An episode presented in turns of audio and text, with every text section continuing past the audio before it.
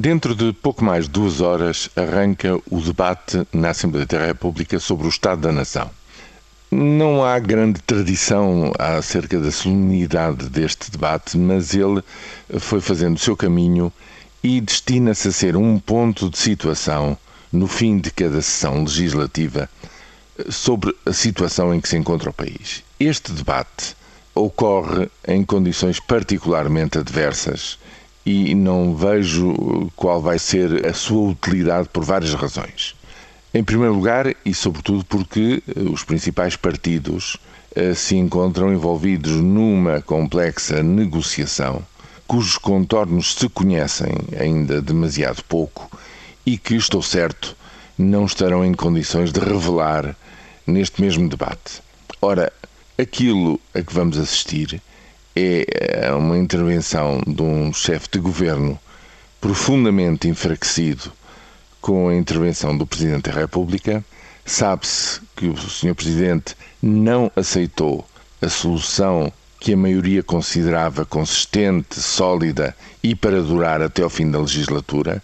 que inclusivamente a cena com eleições antecipadas um ano antes do fim da legislatura e, portanto, é um executivo francamente enfraquecido, cuja configuração próxima está por se ver o que é que vai dar. Inclusivamente, se esta ronda de negociações falhar, se o compromisso para a salvação nacional, como o Presidente da República o chamou, não obtiver qualquer resultado,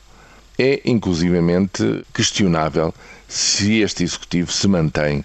na sua atual configuração. Por tudo isso, eu julgo que este debate do Estado da Nação vai ser um debate falhado naquilo que é essencial. E o que me parece essencial é aquilo que se pretende, que o Presidente da República pretende como efeito, digamos, político de médio e longo prazo, que é um conjunto de compromissos que hão de estruturar o fim do programa de assistência económica e financeira e, sobretudo, os anos seguintes,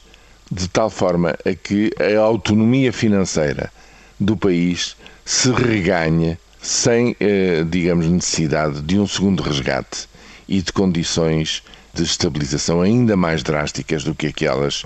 que os portugueses têm vindo a sofrer nos últimos dois anos. E isso para eh, clarificar essa situação,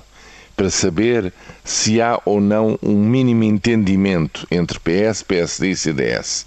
para esse conjunto de regras que deem garantias, digamos, aos credores da República Portuguesa, isso é que eu julgo que não há condições mínimas para que possa emergir neste debate da nação e, nessa medida, o debate vai ser uma conversa com pouco interesse daqui para a frente.